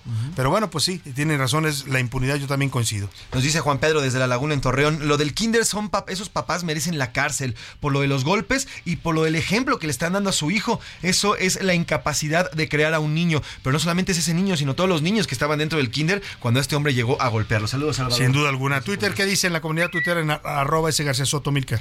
En Twitter sobre la nueva sección del presidente López Obrador y qué opinión le merece, el 93% dice que mal, que es una burla a la ley, el 5% dice que bien, porque el INE lo está, lo está silenciando, y el, y el 2% que no digan que la ley se respeta. Que no digan que la ley es la ley. Es la ley. Y luego, eh, sobre la pregunta de el matrimonio que agredió a esta maestra en Cuautitlán Izcalli, el 30% dice que estamos enfermos de violencia, el 54% que hay mucha impunidad en México y el 16% que la violencia nos está asfixiando. Pues sí. Y sobre el Día de la Secretaria, el 62% dice que son fundamentales, el 15% que son sustituibles y el 23% dice que las secretarias son guerreras. Son guerreras, y yo Todos coincido saben. mucho con eso. Más mensajitos brevemente, dice, señor Salvador, recuerde que ahora sí ya el presidente está preocupado de la elección porque ahora sí ya se le apareció Xochitl, por eso es tanta mención en su mañanera. Eh, no está también por acá sobre el tema de la violencia en México, estamos enfermos de este mal y esto es porque la las instituciones que se vean encargar en prevenirla y en evitarla, todos los días están hablando eh, política, están hablando de Xochitl, están pegándole a la ministra, le está pegando a otros periodistas, en fin, haciendo todo lo que no tienen que hacer. Saludos, Salvador. nos Muchos saludos. Nos por acá también, Salvador, el tema de la maestra es simplemente la violencia. Somos un país violento y tenemos que aceptarlo porque así somos como tal. Saludos, Salvador, nos por acá. Muchos saludos a todos. Síganse comunicando con nosotros. Siempre nos da mucho gusto recibir sus mensajes. Los leemos, siempre los escuchamos y se los agradecemos. Vamos por lo pronto hablando de este tema que está comentando la gente, que ha causado también indignación eh, al caso de esta pareja, este matrimonio, que para tratar de arreglar un supuesto problema, un maltrato a su hijo, pues van y, ¿por qué no? golpean a la maestra en el kinder y lo hacen delante de su hijo. El papá iba armado con un arma de alto calibre. Basti de Freitis nos platica. Yo bajo, abro la puerta, no me dejaron ni terminar de explicarles. El papá se mete, la mamá me suelta una cachetada y comienza a jalarme del cabello. Me llevaron a jalones prácticamente por todo el patio. La mamá me comenzó a dar patadas en el estómago. Me decían que yo no iba a, a volver a tocar a su hijo. Jesús Aviv N. y Laura López N., padres de un menor que asistía al kinder Frida Kahlo en Cautitlán Izcalli, fueron detenidos el martes por agredir de forma física y verbal a la maestra Brenda N. y a la encargada del comedor infantil, Roselia N. Habla Brenda N., la maestra del kinder. se mete a la cocina, al área del comedor, eh, la sienta, prácticamente la puso a ver cómo me pegaba a su esposa, este, la amenazó con la pistola en la cabeza. Tras los hechos, las cámaras del C5 en el Estado de México captaron a la familia en un vehículo. En las imágenes se observa cómo Jesús N. sigue a otra camioneta para posteriormente emparejarse e intimidar al conductor con una pistola. Sin embargo, la presunta víctima logra huir. Los agresores fueron de forma voluntaria al Ministerio Público, al levantar una denuncia en contra de la maestra por supuestas lesiones que recibió su hijo. Sin embargo, en ese momento fueron detenidos. Afuera del MP, el abuelo paterno del menor justificó las acciones de su hijo y su nuera. Y mi nieto le dice, mamá fue ella. Pues ya con el coraje que traía mi nuera, pues no son las maneras, no, no son los modos. Se hace de, de palabras con la maestra y después viene la, la confronta. Los incidentes al interior del kinder ocurrieron a la hora de la comida, por lo que había más niños presentes. Pero no es la primera vez que Jesús N. está involucrado en un delito por portación de arma de fuego. De acuerdo con una presunta víctima, hace aproximadamente un mes tuvo una disputa con el agresor, quien lo amenazó con una pistola. Para la una con Salvador García Soto, Basti de Freitas. Bueno, pues ahí está la historia y vamos a comentar rápidamente este tema porque trae más información sobre este caso nuestro reportero de Asuntos Especiales, David Fuentes. Querido David, ¿cómo estás? Buenas tardes. Salvador, buenas tardes, un placer saludarte a ti y a los radioescuchas. Pues eh, mal acabó esta situación. Hoy, hace unos eh, momentos, la profesora agredida se presentó ante el Ministerio Público para eh, rendir la declaración en torno a todo lo que sucedió, en torno a todo lo que ya se explicó. En primera instancia, Salvador, te comento que eh, por cuestiones de seguridad, eh, el DIF municipal decidió que eh, mientras se resuelve esta situación y obvio por el entorno de violencia que vive el menor eh, supuestamente agredido por la maestra, eh, pues quedó en, en, en recuerdo de las autoridades al tiempo que ya se inició una investigación de manera eh, eh, penal en contra de el, el padre de este joven y quien aparentemente intimidó a la maestra con un arma de fuego porque pues tiene varios antecedentes, incluso se habla de que pudo haber participado en más eh, de un robo. De momento, la maestra dio a conocer eh, que se están realizando las investigaciones, están analizando las diversas cámaras de seguridad de la escuela para deslindar responsabilidades y pues eh, Oh. echar abajo la versión que dio la mamá de que la maestra golpeó al Claro. niño Salvador. Ahora, David, te pregunto brevemente, eh, ¿por qué este sujeto anda armado? Me dicen que no es la primera vez que se ve involucrado en acusaciones de portación ilegal de arma. Las autoridades han determinado que él, eh, o bueno, eh, su argumento es que se dedica eh, al, al comercio, solamente es lo que ha referido. Sin embargo, pues eh, te comento, ya es investigado por participar en por lo menos tres robos violentos con arma y se investiga el expediente de, de este padre de familia, al igual que eh, pues el de la madre. Mientras tanto, y como siempre sucede en Salvador, el más perjudicado es el menor, que ya quedó bajo resguardo del DIF historia. para tratar de procesar su identidad. Qué historia, David. Te agradezco mucho la información adicional que nos das de este tema y estaremos pendientes. Un abrazo, David. Gracias. Hasta luego. Muy buenas tardes, es David Fuentes y ya lo escuchó usted, el sujeto pues está siendo acusado incluso de tres robos violentos y dice que es comerciante, que se dedica al comercio, pues yo no conozco muchos comerciantes que anden armados por la calle, a lo mejor tienen un arma pues para defenderse, pero eso de andar armado y llegar a un kinder con un arma, es, habla de gente que no tiene, pues evidentemente no está metida en cosas eh, positivas. Bueno, ahí dejamos el tema y le vamos a dar seguimiento. Por lo pronto, vamos a retomar este asunto importante. Aquí le informamos cuando las reformas que hizo el Congreso a la Ley General eh, de Control del Tabaco, que entraron en vigor el 15 de enero de este año, se aprobaron el año pasado, pues prohibieron fumar en los restaurantes, en los bares, en cualquier zona. Ya no se permitía ni siquiera en terrazas al aire libre poder fumar.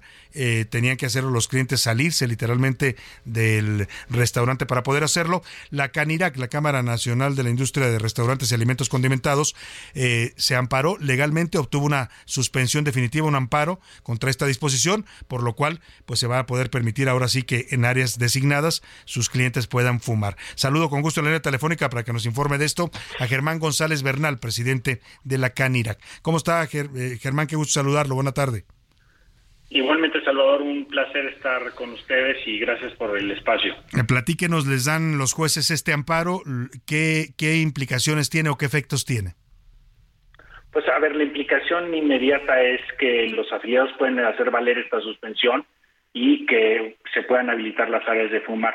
Eh, el antecedente, y básicamente lo describiste muy bien ahora eh, en, la, en la introducción, hay una ley del, de febrero del 22, la ley eh, establece que se puede haber áreas para fumar en los restaurantes y después, posteriormente, el, el reglamento de esa ley que se publica el 15 de enero, pues le enmienda la plana a los legisladores y, y- y prohíbe y dice, sí puedes tener esas áreas para fumar, pero en esas áreas no puedes ofrecer servicio de alimentos y bebidas.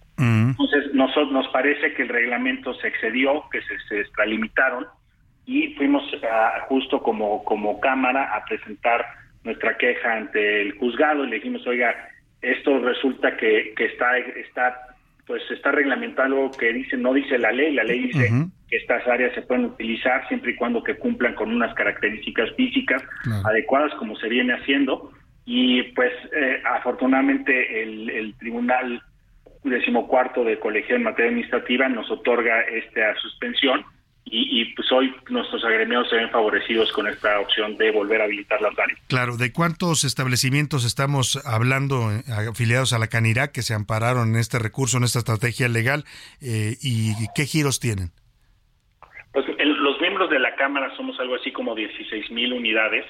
Eh, nosotros representamos a todo el sector, pero no todos están a- afiliados a la Cámara. Y eh, pues hay de todos, hay desde hay eh, restaurantes de hoteles, hay jardines, hay este pues restaurantes normales, hay cafeterías y no todos tienen y cumplen las características para poder eh, fumar porque no tienen las, los espacios físicos, pero los que lo tenían y no lo podían hacer, pues hoy se ven favorecidos afortunadamente. Que, que además ya ahí era un contrasentido con este adendo que dice usted le hicieron al reglamento fuera del, de- del proceso legislativo, eh, porque pues, ya les habían hecho gastar a muchos restauranteros o a gente que tiene su negocito para poner un área de fumar, ¿no? Y luego dicen que ya no la pueden utilizar.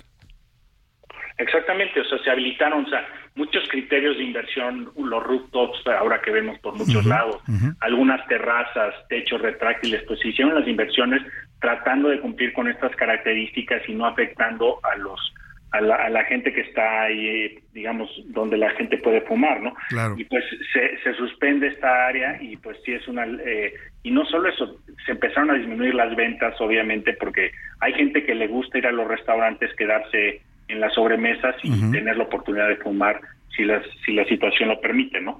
Claro. Entonces, a partir de esto, pues las, ah, los restaurantes, como dice usted, que ya tengan su área de fumar, podrán volver a habilitarla y utilizarla bajo los criterios de este amparo. De acuerdo, es correcto. Ah, ¿Y qué sigue en este proceso legal? Porque me imagino que también pues la Secretaría de Salud estará impugnando el amparo. No es atacable, ya es, es definitiva la suspensión. Obviamente todavía se tiene que resolver el fondo del amparo que va a tomar algunos meses y eh, pues hasta que no sea resuelto en definitiva pues esta suspensión se mantiene y, y deja sin efectos el reglamento que, que no permitía fumar, ¿no? Es inatacable, pero hay- ya hay varios amparos eh, y se está haciendo criterio pues que este reglamento pues tenía sus eh, adolecía de ciertas características eh, de legalidad y es lo más seguro es que termine siendo en sentido positivo el, el Claro. paro definitivo, ¿no? Ahora, Germán González Bernal, eh, le pregunto de otro tema rápidamente que involucra también a la Canirac, que son estos restaurantes a los que durante la pandemia se les permitió hacer una extensión afuera, en las banquetas o en, en- ya incluso en, en el arroyo vehicular. Muchos ya eh, pues se quedaron con ese espacio, pero en la alcaldía Cuauhtémoc sabemos que hay operativos de la alcaldesa Sandra Cuevas para quitarlos. ¿Cómo va ese tema? Pues a ver, fue, fue un programa emergente, eh, de eh, urgente que durante la pandemia para poder trabajar, ¿no? Después eh, vimos que, que favorecía a la ciudad, que tenía este, muchas cosas positivas, eh, pues se hicieron consultas con vecinos, se hicieron unas reglas y esas reglas se plasmaron en una iniciativa de ley, se transformó la ley de establecimientos mercantiles, se reformó y eso se publicó a principios de año. Ahí vienen las reglas y, y me parece lo que está haciendo la alcaldesa es quien no está cumpliendo esas reglas, pues los está metiendo en cintura más que más que eh, yendo en contra del programa, ¿no? Claro. Es básicamente cumples esas reglas, sacas el permiso y quien lo tiene bien, pues no tendría que por qué tener problemas. Muy bien. Quien se, se extralimita, pues sí va a tener problemas. Perfecto, pues le agradezco mucho, Germán. Siempre un gusto conversar con ustedes de la Canirac. Germán González Bernal, presidente de esta importante Cámara Nacional Restaurantera. Gracias, muy buena tarde. Gracias por el espacio, un abrazo con cariño. Igualmente, nos vamos rápidamente a la pausa con esta canción que se llama Heroína Solitaria, dedicada a las eh, secretarias de Pimpinela. Como todas las mañanas, cinco días por semana, ella llega a 10 en punto a la oficina. En sus pasos todo es brisa, lleva siempre una sonrisa, no le teme al tono gris de la rutina. Porque está enamorada, porque viene preparada para ver su amor. En un momento regresamos. Ya estamos de vuelta en A la Una con Salvador García Soto. Tu compañía diaria al mediodía. Toma un minuto y piensa en tu momento favorito. El nacimiento de tu primer hijo o su primer cumpleaños. Ahora piensa en las empresas y en los empleos que hay detrás. El de Ana que trabaja en la empresa donde hacen los biberones. El de Carlos que hace los pasteles. Empresarios y colaboradores trabajamos para que a todos nos vaya mejor. CIRT, Radio y Televisión Mexicanas. Voz de las empresas. Consejo de la Comunicación. La palabra secretario viene de secreto, pues hace referencia a una persona que guarda los secretos, temas de Estado, oficinas, industria, etc. Esto se debe a que en la Europa medieval los secretarios eran funcionarios estatales que guardaban información confidencial. Actualmente las secretarias y secretarios son considerados como la mano derecha de la gerencia administrativa en instituciones públicas y empresas.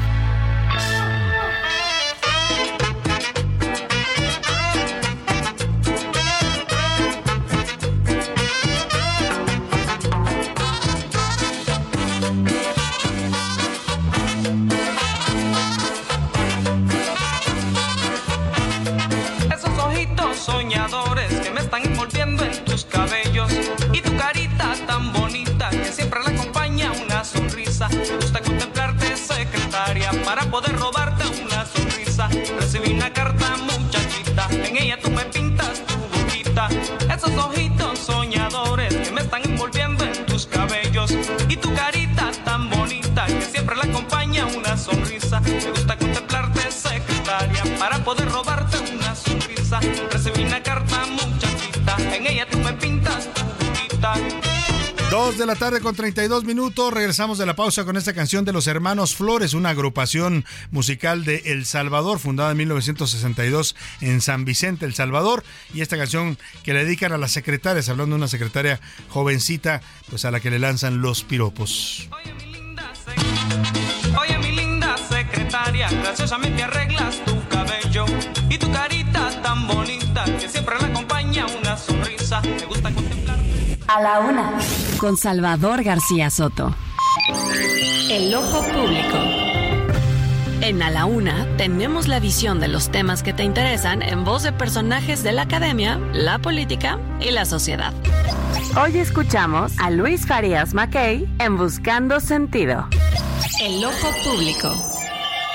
Querido Salvador, muy buenas tardes. Hay gobiernos que se distinguen por su grandeza de miras y hondura de sus hechos. Otros quedan marcados por su pequeñez y trapacería. Cuando un gobierno recurre a chicanadas de litigante guisacero para no hacer lo que juró hacer y hacer cumplir la ley, es que ya tocamos fondo. Más que lamentable y vergonzante es infamante y nos denigra como sociedad y como nación tener un presidente que se esconde tras la puerta para no ser notificado de una sentencia y así continuar violentando la legalidad que nos rige. Un gobierno no puede litigar con excusas de escolapio una notificación una vez que fue encontrado culpable de no cumplir la ley.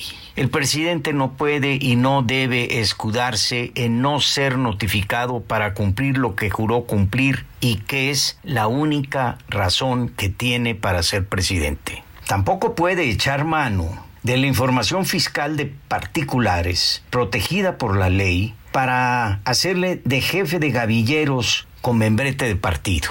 No darse por notificado de la sentencia del Tribunal Electoral y sin embargo reconocer públicamente que conoce el sentido de la sentencia y que lo critica para así prolongar por unos días más su violación flagrante a la ley pone a su gobierno y a su persona al nivel de la indignidad. Cada quien, mi querido Salvador, esculpe su tamaño en la historia. Buenas tardes. A la una. Con Salvador García Soto. Dos de la tarde con 34 minutos. Le comentaba hace un rato cuando arrancamos este espacio sobre esta publicación que hace hoy el diario Reforma en la que afirma, lo da a ocho columnas, que el presidente de la Junta de Coordinación Política del Senado, Eduardo Ramírez de Aguilar, senador por el Partido Verde, senador del estado de Chiapas, eh, posee un lujoso departamento, un penthouse eh, que está valuado en 22 millones de pesos en una torre exclusiva de Polanco. Eh, también le puse la versión del senador que difundió en sus redes sociales diciendo que esto es falso, que él no es propietario de este penthouse que sí habita, pero que es rentado. Tengo el gusto de saludar esta tarde en la línea telefónica precisamente al aludido en esta información, el senador Eduardo Ramírez de Aguilar, presidente de la Junta de Coordinación Política del Senado. ¿Cómo está, senador? Qué gusto. Buenas tardes. Salvador, muy buenas tardes.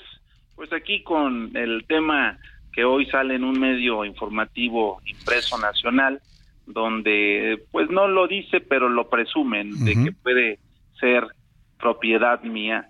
Eh, yo quiero dejar muy en claro que no tengo ninguna propiedad en la Ciudad de México, no soy propietario de ningún inmueble, mi casa, mi hogar está en Chiapas y decirte con mucha franqueza que soy un arrendatario, a la gente soy un arrendatario, como cualquier familia que va, renta un departamento, eh, no está cómodo, se va a otro. Yo, tu, yo estuve viviendo anteriormente en otro domicilio, me voy en el 2021, en la etapa de la pandemia, a, esa, a ese espacio que se me señala. Y he estado ahí durante dos años, yo soy arrendatario. Usted renta el departamento, no lo, no lo compró. Es lo que usted afirma. No, no, no, de ninguna manera. Ahora, senador, todos estos datos que da el Reforma habla de una empresa llamada Atlantis Construcciones, habla de una persona como representante legal de esa empresa que es Julio Hernández Domingos, Domínguez, que tiene su mm, domicilio en un pueblo humilde de la Sierra de Chiapas. Eh, todos esos datos, ¿usted los desconoce? ¿No tiene nada que ver con esta empresa, con esta persona indígena?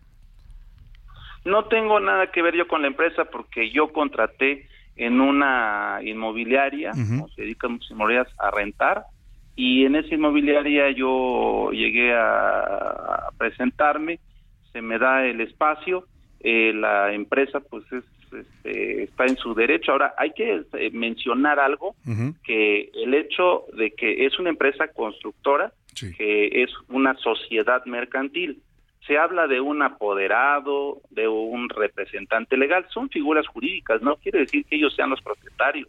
Detrás de eso hay una sociedad mercantil. Esto es jurídicamente hablando.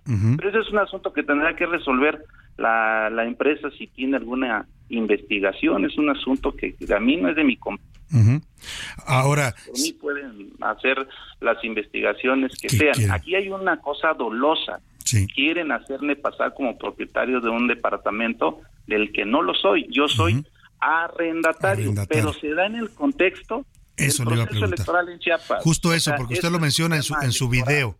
Usted dice que proviene y que tiene que ver con eso. Usted es un aspirante destacado, lo vemos en varias encuestas por el Partido Verde a, la gobernatura de Chiapas. Morena, Morena. Por Morena, perdóneme, por Morena, eh, senador, eh, aunque usted también tiene un tuvo militancia en el Partido Verde. Claro. Pero el tema es que eh, hay otros competidores y yo le quiero preguntar, pues, ¿de parte de quién? Porque usted dice, yo sé bien quién está difundiendo esta información con la intención dolosa que usted menciona. Sí, hay una intención clara y dolosa por parte de quienes se sienten amenazados, que no levantan en las encuestas, que deberían ponerse a trabajar en las responsabilidades que les fueron asignadas. Y yo lo que estoy pidiendo es que haya civilidad, respeto entre los contendientes, porque no es una lucha fatídica, es una aspiración en el que debemos jugar con, con civilidad y con respeto. Por eso es que yo digo que sé perfectamente quiénes son y bueno, lo, lo diré en su momento, yo por, por, por eh, en este espacio te digo que los conmino a todos a conducirse con civilidad y con respeto. A ver, usted no lo va a decir, pero yo le voy a dar nombres. Pues hay aspirantes muy conocidos. Uno es el director del IMSO de Robledo, otro es el diputado Luis Armando Melgar, y por ahí, pues no veo muchos más. O sea, usted lo que dice, esto es guerra sucia desde adentro de la, del propio partido. Es una guerra sucia porque es una nota que no es nota. O sea, yo soy un arrendatario como cualquier eh, persona que viene de fuera y que es legislador y, bueno, pues te vienen a hacer su vida en la parte legislativa. Yo tengo una responsabilidad política, que soy coordinador y presidente de la Junta de Coordinación en el Senado, y eso pues me mantiene aquí y la verdad es que yo no tengo nada que esconder, soy un hombre transparente y si quieren detenerme a la mala, definitivamente no lo van a poder hacer porque las simpatías y las preferencias electorales que tenemos en Chiapas son amplias y profundas. Es una amplia base social que voy a cumplir casi 24 años de recorrer mi estado. Entonces están muy nerviosos y como al ver que no tropiezo, como al ver que nos van saliendo las cosas, que el universo político conspira a favor de Eduardo Ramírez, pues lo único que queda es la infamia, la calumnia, pero afortunadamente está la parte legal en la que yo estoy completamente limpio y no soy propietario, soy arrendatario. Muy Mi casa, mi hogar están en Chiapas. Pues eh, vamos a estar pendientes, senador, y estaremos eh, siguiendo de cerca este proceso en Chiapas, porque si falta un año y ya están con este nivel de golpeteo, no me quiero imaginar lo que va a pasar el próximo año. Pero estaremos atentos, eh, senador Eduardo Ramírez de Aguilar, le agradecemos su confianza en este espacio. Gracias, Salvador. Muy buena tarde. Pues ahí está, lo dice el propio senador, no da nombres, pero dice que esto es pues fuego amigo, ¿no? Desde los otros eh, morenistas seguramente que aspiran a este cargo de la gobernatura de Chiapas, pues ya póngale usted el nombre, ya le dije yo las únicas dos opciones que hay. El senador no, no menciona nombres, pero manda un mensaje muy claro de que pues no lo van a, afectar por ahí, que él dice tiene veintitantos años trabajando en Chiapas y que va adelante en las encuestas. Ya sabe usted las luchas por el poder que estamos presenciando los mexicanos. Vámonos rápidamente a los deportes. Ya anda por aquí el señor Oscar Mota. Los deportes en A la Una con Oscar Mota. Señor Mota, bienvenido. Mi querido Salvador García Soto, amigas y amigos, hoy un gran día para ganarme sumo, por supuesto, a la felicitación de todos los chamacos y chamacas. Chamacos y chamacas. ya salieron de vacaciones. El Señor. Ya, ¿Ya tus ¿no? hijos ya también? Nos fue bien, nos fue bien, afortunadamente. No los voy a despertar temprano durante un mes, entonces eh, los felicito muchísimo por su esfuerzo, tanto a Isha Yo creí que ibas a celebrar, a festejar también, a, la- a- a felicitar también a las secretarias. No, también eh, conozco a algunas, te, eh, les mando también una gran felicitación, pero sí, principalmente ahorita me voy con los chavos, ¿no? O sea, Claro. fuimos por las calificaciones temprano, ¿Cómo les fue a regresé. tus hijos? Bien, afortunadamente bien. Muy. Llegué como barra brava yo ahora, me tocó a mí, me quité la playera, celebré algunos cánticos y todo, y ellos, papá, basta, ¿no? Ya, ya no quiero saber más de Oye, escuela. y ya no te digo la otra efeméride de hoy porque me estaba informando tu productor que hoy también es día de los amigos con derechos. Ah, caray, no. Amigos o amigas con derechos. De- no, no digo nada, no conozco, porque si mi esposa me No está oyendo, no vengo mañana. Todo lo que digas podrá ser usado en tu contra, Sí, Oscar Ya no vengo mañana o, eh, eh, en seis meses. Entonces, Vengan los deportes. No sé de qué me hablas. Mi querido Salvador, hace un par de horas, el presidente Andrés Manuel López Obrador y también Ana Gabriela Guevara, titular de CONADE, encabezaron una ceremonia de reconocimiento a todos los atletas, bueno, gran parte de los atletas que participaron en Centroamericanos, porque otro grupo importante pues está disputando campeonatos mundiales. Entonces, eh, Daniela Gaxiola, atleta por supuesto de ciclismo, dirigió un mensaje a los eh, atletas, también por supuesto Andrés Manuel López Obrador. Lo destacado que dijo el presidente es, bueno, eh, dice, espero que nos veamos próximamente a finales de, de octubre, principio, bueno, primero a mediados de octubre, para abanderarlos para los Juegos Panamericanos de Chile. Y dice, y esperemos que obviamente aquí nos veremos para festejar nuevamente otra nueva, un nuevo triunfo, ¿no? Escuchemos rápidamente a Daniela Gaxiola, insisto, dirigió un mensaje a los atletas y al final habló un poco acerca de los premios económicos que les prometió el presidente. Venga.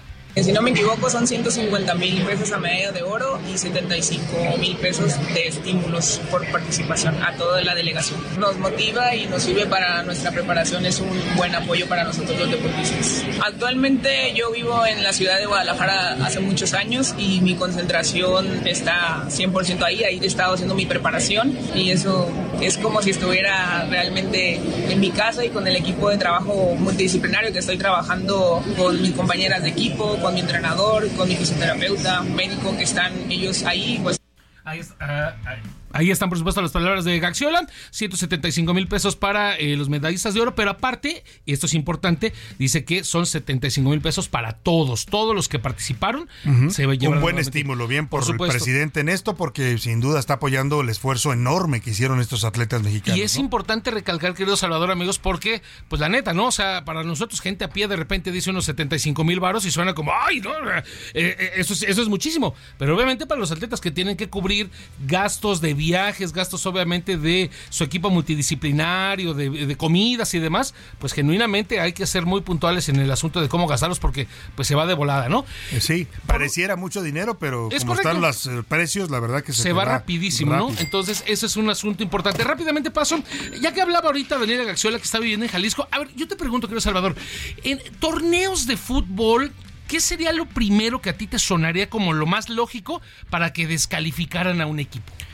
Pues no sé, juego rudo, Ajá. este, eh, eh, no sé. Que no se completen como en el barrio, ¿no? Que, que- infrinjan las, las, las normas. Algo así, ¿no? Algo así. Pues te voy a contar que el día de ayer la Comisión Disciplinaria de la Copa Jalisco eliminó al equipo de Arandas porque se estaba jugando los octavos de final contra el equipo San Martín de Hidalgo. Ajá. El asunto es que la alcaldesa de Arandas, que ella es representante del, del partido Movimiento Ciudadano, ella se llama Ana Isabel Bañuelos, pues se molestó que no le marcaron un penal a Arandas. Ajá. Baja, se mete a la cancha, le empieza a mentar su Mauser al árbitro. El árbitro se quedó así como, ¿en serio? Pues la, alcaldesa. de- la de alcaldesa, Arandas. la alcaldesa ¿De qué partido es, sabes? Movimiento Ciudadano. De de. Movimiento Ciudadano. Entonces, pues obviamente la termina expulsando, se termina eh, decretando el final del partido y al final la Copa Jalisco dice, pues mis hermanos, lo siento, pero Los expulsan. agradezcanle a su alcaldesa que por apasionada y los Hijo. termina expulsando. Qué barbaridad. A ver si conseguimos algún video del momento. Debe haber por ahí algunos circulando, ¿no? Sí, sí, hay, hay, ¿Sí? video y, y a hay ver, una vamos a escuchar. narración, ¿no? Mira, Hay- hay una ahí está el de video de cuando la sí. alcaldesa de Arandas, Jalisco, allá en la zona de los Altos, se mete a la cancha a reclamar porque algo marca y está narrando el que está grabando. Escuche usted. ¿Eso qué? ¡Es fútbol, hija! Es invasión de cancha esto. Lo que estamos viendo es una invasión de cancha. Qué malo que la presidenta municipal está poniendo ese mal ejemplo. Ya perdieron, ya, ya se perdido. Ahí está el escándalo que desató la alcaldesa de Arandas y bueno, pues no le ayudó nada a su equipo. Si lo que pretendía era eso, los, los perjudicó. Yo no sé, a lo mejor tú sabrás más, querido Salvador, ¿cómo es la gente de Arandas? Eh, son gente tranquila. Es un pueblo de los Altos muy bonito. Hay mucha gente de esta gente güera, de ojos azules, ¿no? Eh, y se hace buen tequila y es un pueblo muy productivo. Ah, de ahí, por ejemplo, es el tequila Cazadores. y el Don Julio, que el que tanto le gusta ahora a la gente en sus versiones, esta de Don Julio 70, ya ando diciendo marcas, también es original. Y súper apasionado al fútbol, me quedó claro. Y muy apasionados al fútbol, por lo que se ve con su alcaldesa. Muchas gracias. Vámonos a otros temas importantes. A la una. Con Salvador García Soto. Bueno, vamos a este tema de la percepción de inseguridad. Yo le quiero preguntar hoy, y quizás debíamos, debimos hacerle también esa pregunta, mañana se la haremos. ¿Usted qué tan seguro o qué tan inseguro se siente en su ciudad, en la ciudad donde me está escuchando? Si me escucha en Monterrey, en Guadalajara, en Tampico, en Tuxtla Gutiérrez, en Chilpancingo, en Tepic Nayarit, en, en el Istmo de Tehuantepec, en Oaxaca, en la comarca lagunera, donde quiera que me esté sintonizando, ¿qué tan seguro se siente en su ciudad? Esa es la pregunta, eh, una de las preguntas que formula la encuesta nacional sobre seguridad pública urbana que realiza el INEGI periódicamente. Y en junio pasado, esta encuesta arrojó a la pregunta de qué tan seguro se siente la gente en el lugar donde vive, en su ciudad o municipio, pues la, el 62.3% de la población, es decir, más de la mitad de los que tienen 18 años para arriba, dijeron que están inseguros, que se sienten inseguros en la ciudad que habitan. Las dos ciudades en donde los mexicanos se sienten más inseguros, que em, lideran esta, pues este termómetro de inseguridad, son Fresnillo y Zacatecas, las dos del estado de Zacatecas. Mire usted, dos, dos lugares, yo conocí Zacatecas muy joven y era un lugar tranquilo, usted podía andar a todas horas en la noche de fiesta si quería y no pasaba nada. Hoy está catalogada como la ciudad más violenta de México junto con Fresnillo. Eh, también aparecen las ciudades más, eh, pues, mm, más seguras, como las percibe la gente, pues sí, San Pedro Garza García, que es este municipio de los ricos allá en Monterrey, bueno, de gente de alto poder adquisitivo, que además tiene mucha tecnología en seguridad, y el otro es la Benito Juárez, aquí donde estamos ubicados los estudios del Heraldo Radio, que también tiene una alta percepción de seguridad. Escuchemos este reporte que nos preparó Iván Márquez.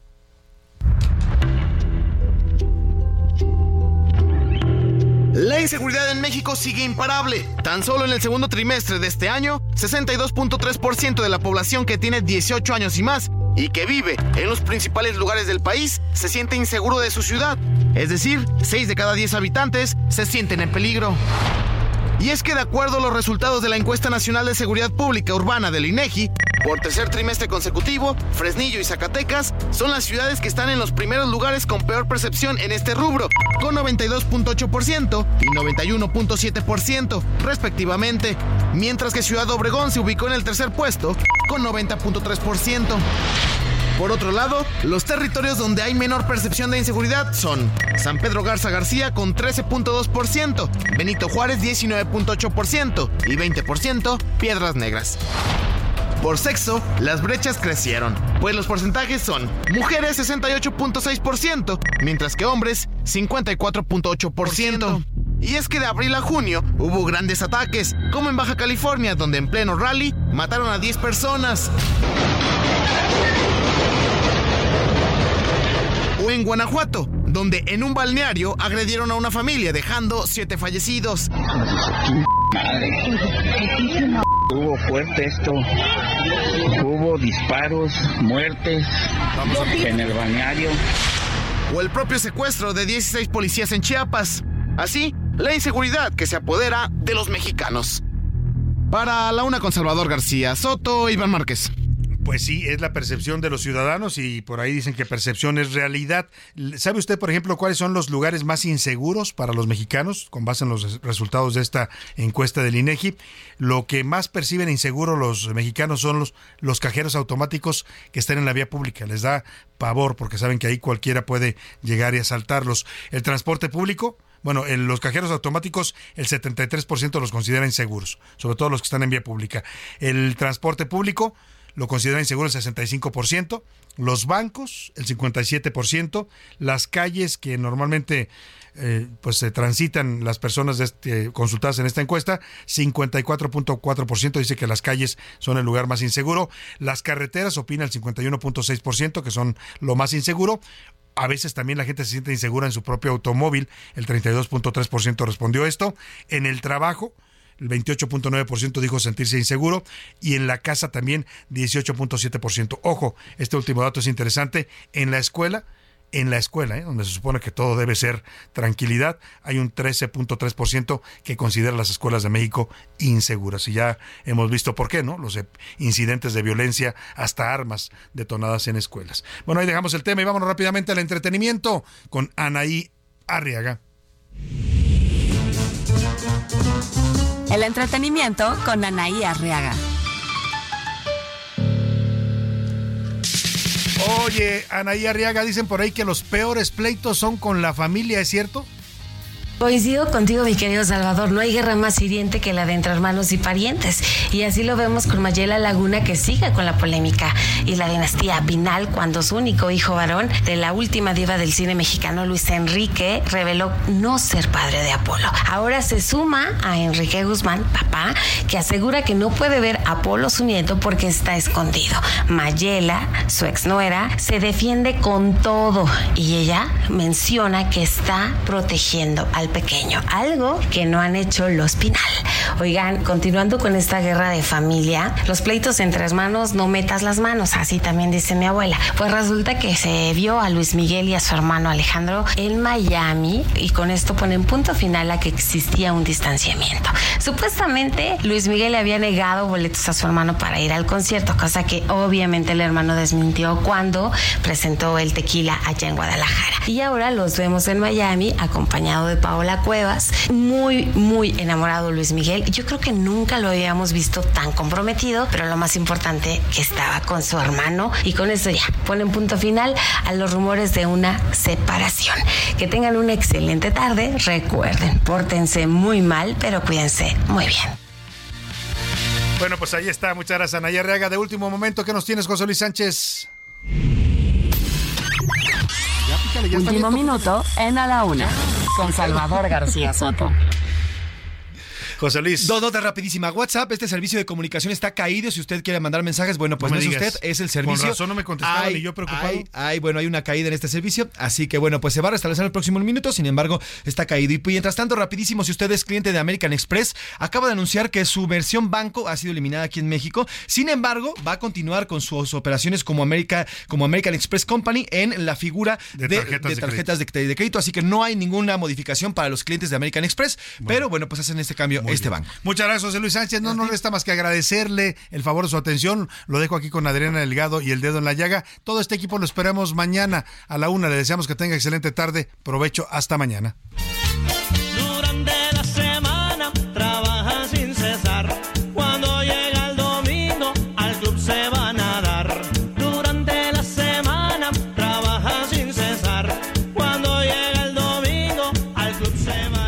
Por hoy termina A la Una con Salvador García Soto. El espacio que te escucha, acompaña e informa. A la Una con Salvador García Soto.